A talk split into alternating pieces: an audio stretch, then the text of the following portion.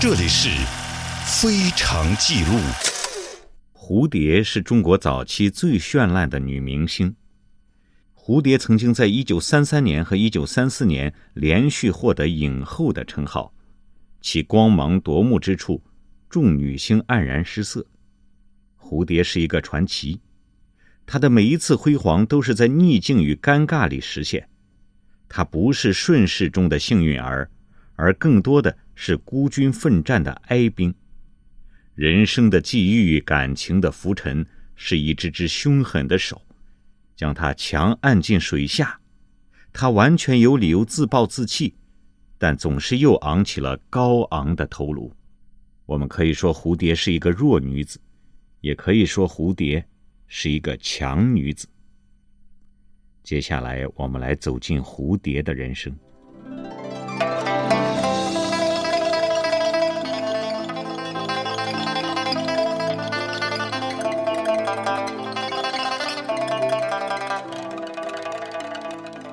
一九二四年，蝴蝶跟随京凤铁路总稽查的父亲回到上海，成为中国第一家电影学校——上海中华电影学校首届训练班的学员。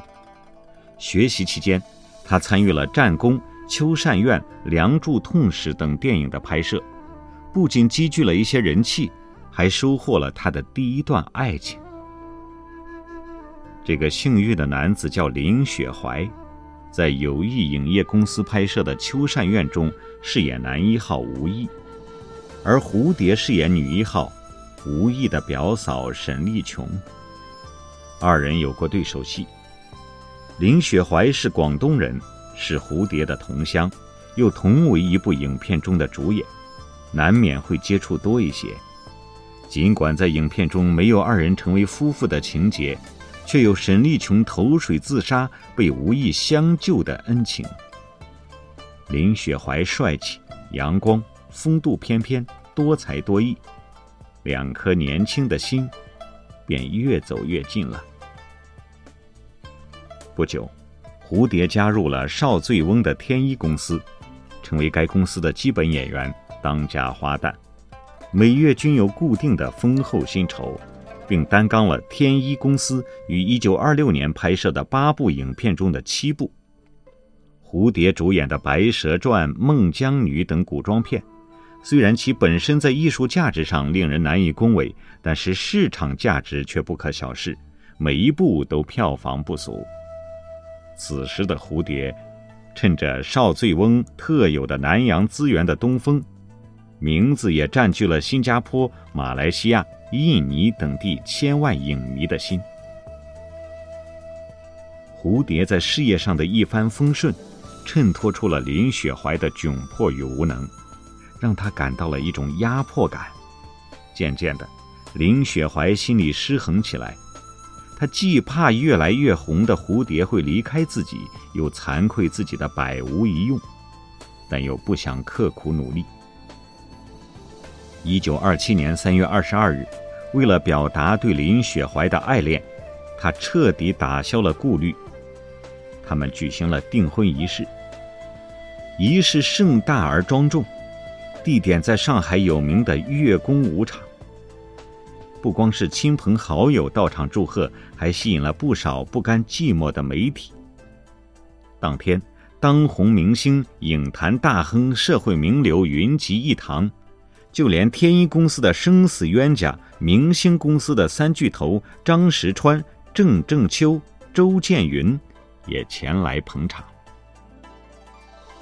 那时的影星没有太多功利上的考虑，要是现在一个女明星订婚太早的话，会使她过早的褪去大众情人的光环，失去太多粉丝，影响她的星途的。订婚之后。蝴蝶的电影事业不断精进，仅仅1927年这一年里，蝴蝶就拍摄了《白蛇传》《女律师》《新茶花》《铁扇公主》《蒋老五殉情记》等多部影片。在这一时期，蝴蝶的星途更加的宽阔而平坦。反观此时的林雪怀，却在影坛日趋没落，早已褪去了几年前当红小生的风华。看到未婚妻的日渐成功，心里的不平积聚成山，林雪怀变得破罐破摔起来。蝴蝶给林雪怀筹了一笔钱，让他在四川路上开设了一家蝴蝶百货商店，希望他失之东隅，收之桑榆，能找到自己的位置。但是遗憾的是，这么好的明星效应，这么牛的商店招牌。林雪怀由于没有经商细胞，短短的时间里就将蝴蝶给他筹的本钱赔光了。不仅如此，林雪怀的行为处事一天天颓废和荒唐，对此蝴蝶痛心不已。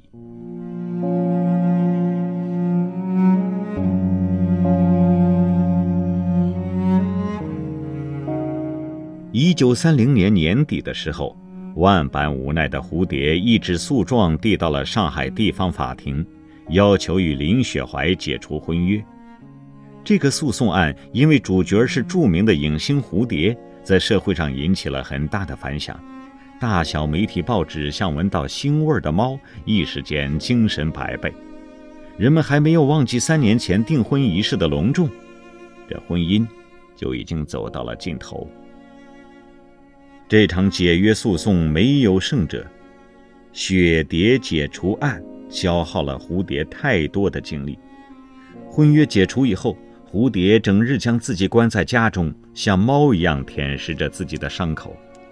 蝴蝶的堂妹胡山为了开解姐姐烦闷的情绪，有意无意地为蝴蝶和潘有生牵线搭桥。在一次茶叶的交易会上，潘有生。结识了蝴蝶。这里是非常记录为您讲述的蝴蝶的爱情故事，欢迎您继续收听。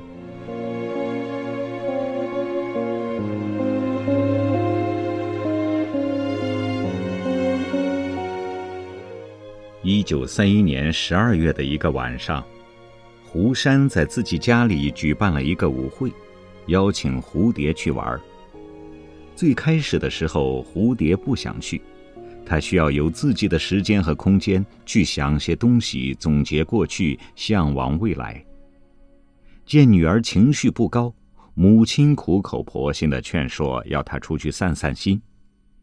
这样，蝴蝶才来到了胡山的家里。当然，潘有生也早已在场。那天，同样身为演员的胡山家里已经来了很多人。最多的是电影界的人士，其中也有阮玲玉。舞会结束以后，他安排潘有生送蝴蝶回家。直到这个时候，蝴蝶才忽然意识到，胡山之所以力邀他参加舞会，又邀请圈外的这个男人参加，还让他相送，是别有用心的。推辞不过，蝴蝶只好答应了。在路上。潘有生充分利用了这个绝好的时机，他调动自己在言谈上的所有才能，让眼前的这个大明星高兴，让他忘掉烦恼。果然，蝴蝶与他谈得十分投机。潘有生身材高大，虽然身处生意场，但是他身上一股读书人的气质却丝毫不曾被铜臭掩盖。这种文人的风雅，与平日围在蝴蝶周围嘤嘤嗡嗡聒噪的那些人有根本的不同，这让蝴蝶意外而且新鲜。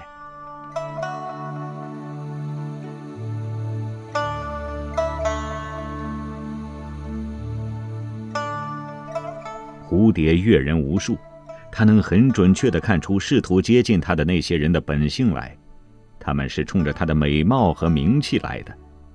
但是认识潘有生以后，他觉得这个人很实在，远比林雪怀值得托付终身。对于潘有生，蝴蝶在他的回忆录中写道：“他是个干事业的人，做事情扎扎实实，待人诚恳，讲信用，肯动脑筋，肯钻研。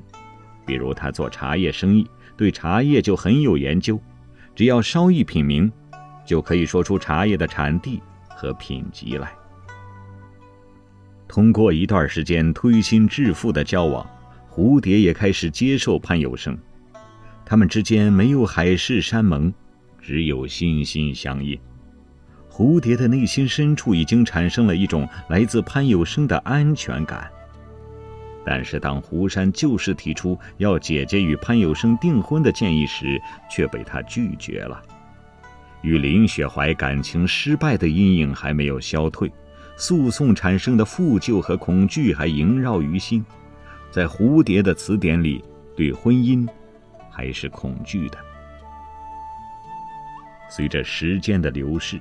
蝴蝶与潘有生就这么一直保持着朋友关系。一九三五年十一月二十三日，蝴蝶与潘有生经过了四年的爱情长跑之后，终于结婚了。典礼选在位于上海九江路和江西路口的一座教堂里举行，宴请宾客的地点是位于南京路英华街的大东酒楼。在婚礼仪式上。蝴蝶明星公司的同事们动情地演唱了《蝴蝶新婚歌》，由周建云为蝴蝶倾情创作。田汉和洪深虽然没有到场，但也联名发来了贺电。回头看，这时候与潘有生结婚是蝴蝶一生艰难的抉择，但也是正确的决定。这一年，蝴蝶已经二十七岁了。影后三连冠的光环掩盖不住岁月在她身上雕刻下的印记。虽然她仍然风韵迷人，身体却开始发胖。后浪们锐不可挡的锋芒让蝴蝶感觉到了越来越逼真的压力。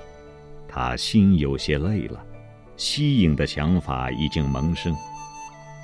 与潘有生的相恋，使蝴蝶感受到了来自爱情的温馨和宁静。一个女人再强，始终都会有累的时候。潘有生慢慢的成为蝴蝶的精神支柱。就在蝴蝶斟酌是否结婚、什么时候结婚的时候，他的父亲突然被查出患有肺癌，并且已经到了晚期。时日不多的父亲最希望看到的一件事，就是女儿能有一个归宿。为了父亲的心愿，为了自己的心灵。也为了给爱恋自己多年的那个人一个交代，蝴蝶终于和潘有生走向了婚姻。此前，潘有生已有妻女，为了蝴蝶，他抛妻别女，对蝴蝶不可谓不真。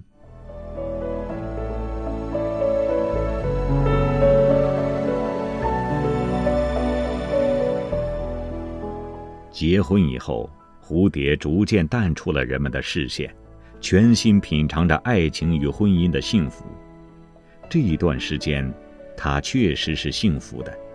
直到晚年，他还在回忆录里对这一段温柔多情的时光，像一个女孩子一样的动情晾晒。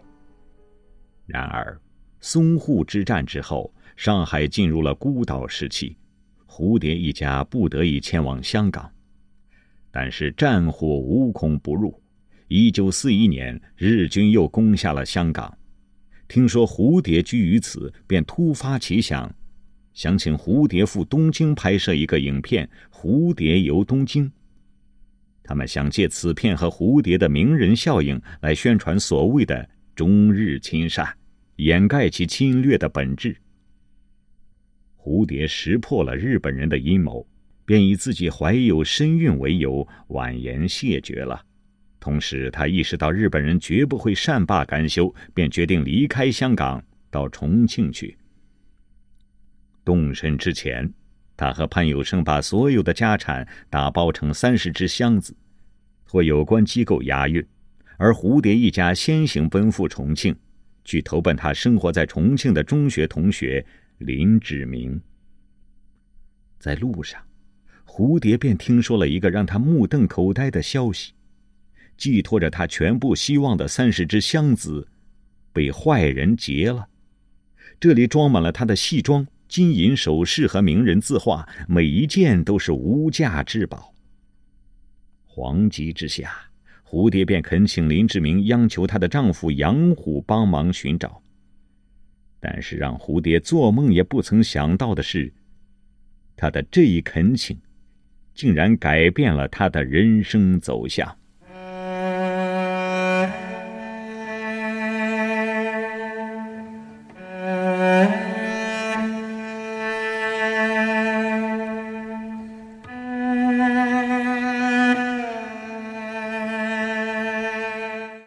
里是非常记录，稍后欢迎继续收听。杨虎在抗战前曾任上海淞沪警备司令，要找到这批箱子并不难，于是他便把这件事告诉了戴笠。此时的戴笠职务是军统局副局长，虽然只是少将军衔，但是由于蒋介石对他极为信任，因此在当时的重庆，戴笠可以说是不折不扣的实权派。戴笠是蝴蝶的铁杆粉丝之一，对他垂涎已久。当年一看到蝴蝶主演的《啼笑姻缘》时，便被蝴蝶这个美人征服了。此后，凡是蝴蝶出演的影片，戴笠必看，有时会连看数遍。因此，听杨虎说蝴蝶委托寻找箱子的消息时，戴笠不禁大喜过望。他立即派人明察暗访。很快便查得抢劫者是广东大盗王虎，只是王虎把货物抢劫之后，一部分已经出手了。为博得美人一笑，戴笠对蝴蝶所列失窃货物名目上没有追回的部分，不惜以重金购买，甚至不惜到海外采购，希望失而复得。蝴蝶对戴笠自然异常感激。虽然看出有些东西不是自己的原物，但是这些东西比原物更贵重，蝴蝶便没有继续追问其来源。在重庆，潘有生与几个朋友合开了一家从事茶叶和木材买卖的公司。然而公司没开张多久，潘有生便突然被警察抓去了。蝴蝶询问公司的人，才知道潘有生被抓的罪名是私藏枪支罪，不知道是谁在公司里藏了枪。为了救出丈夫，一九四三年的一个春天的夜晚，六神无主的蝴蝶走进了戴笠位于曾家岩的寓所。在戴笠的书房里，蝴蝶直截了当地请求戴笠，戴笠含笑满口答应。蝴蝶哪里会想到，这是戴笠为了得到他而采取的又一个手段呢？蝴蝶刚回到他暂住的林志明的家不久，潘有生便被放回来了。见丈夫安全回家，蝴蝶的精神不由得一阵放松，加上一年多以来的动荡漂泊，一病不起。听到蝴蝶缠绵病榻的消息，戴笠常常看望。戴笠为蝴蝶请来了当地的名医，对蝴蝶悉心调理，并时而陪蝴蝶出去散心。有一次，戴笠故意说杨虎家的条件不好，才让蝴蝶这个大明星得此重病。杨虎顺水推舟，启发戴笠，让蝴蝶一家住进了戴笠的别墅里。这一住，蝴蝶便开始了为期三年的屈辱生涯。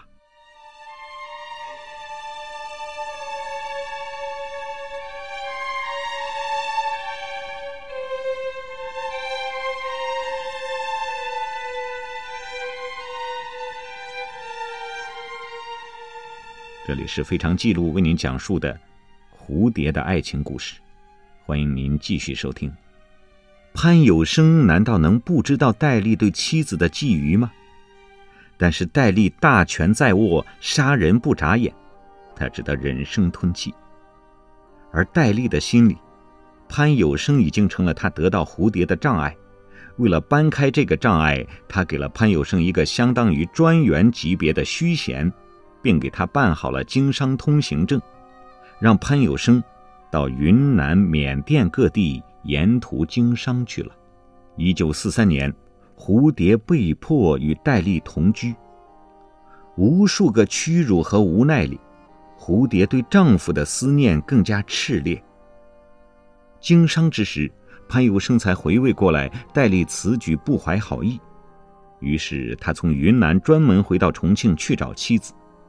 但是以前的曾家岩别墅里已经见不到蝴蝶了。听杨虎说，戴笠专门在歌月山为蝴蝶建了一栋别墅。蝴蝶搬进去之后，就和外界断绝了联系，能接近他的只有戴笠一个人。戴笠听说潘有生回来后，就派秘书约见潘有生，软硬兼施，让潘有生与蝴蝶离婚。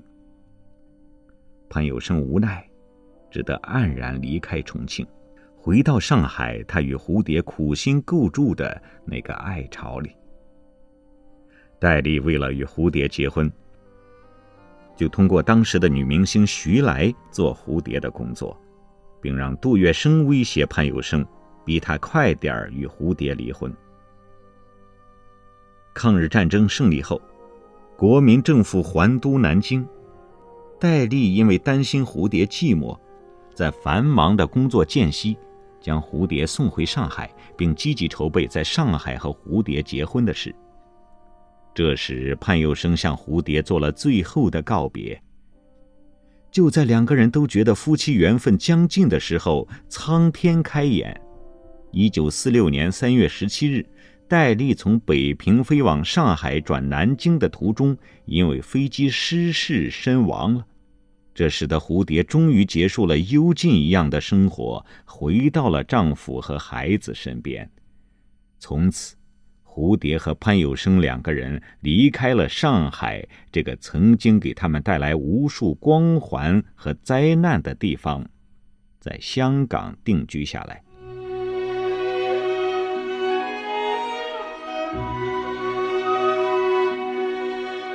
在香港，蝴蝶协助潘有生开办了新华洋行，生产销售蝴蝶牌热水瓶。并亲自为以自己名字命名的热水瓶做形象代言人。一九五二年，潘有生因为患肝癌在香港病逝。丈夫的先他而去，使蝴蝶一时陷入了无助之中。尖利而漫长的痛苦折磨里，他对电影和影迷的思念变得异常强烈。一九五九年，蝴蝶再入邵氏公司。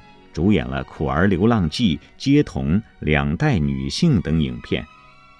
年过半百的她，再次彰显了她杰出的表演才能。一九七五年，蝴蝶改名为潘宝娟，移居加拿大，以潘为姓，表达了蝴蝶对潘有生绵长的怀念之情。宝娟是她的乳名，以此形式。来寄托对父母的哀思。